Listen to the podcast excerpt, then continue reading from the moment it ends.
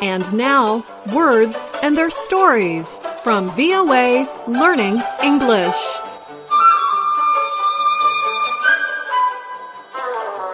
In many places in the world, spring brings a lot of rain.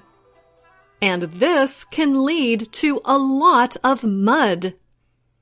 So today, let's talk about a mud expression. What do you think a stick in the mud is? Well, I'm sure you can imagine a wooden stick stuck in the mud. But in American English, a stick in the mud is far more than that. A stick in the mud is a boring or uninteresting person. They do not try anything new. They are not willing to take a risk. They also could be slow and old fashioned. Sometimes sticks in the mud have unpopular or outdated beliefs. They are not progressive. So a person could be called a stick in the mud for many reasons. But we always use this expression to show disapproval. So it's an insult. However, keep this in mind.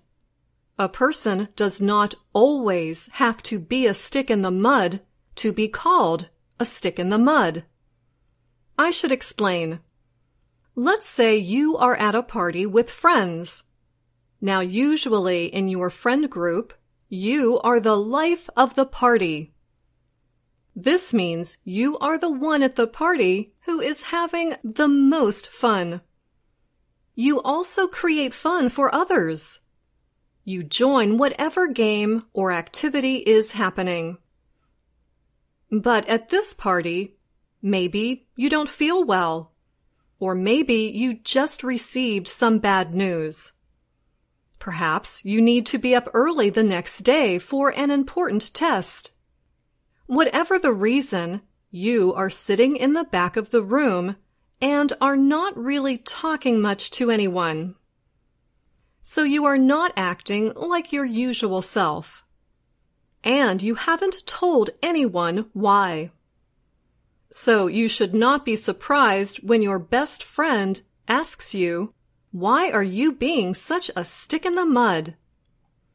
Maybe next time you should tell your best friend when something is bothering you or when you are not well. We have other names for a stick in the mud person. We could call them a stuffed shirt.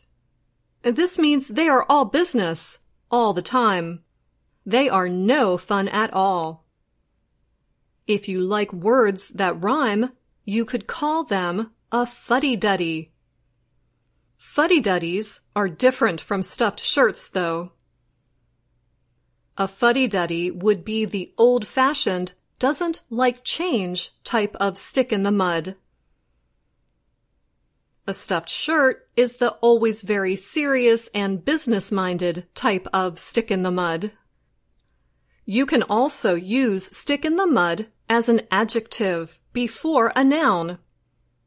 For example, a friend of mine always does as she is told, never tries anything new, or takes any risks. She has a bit of a stick in the mud personality.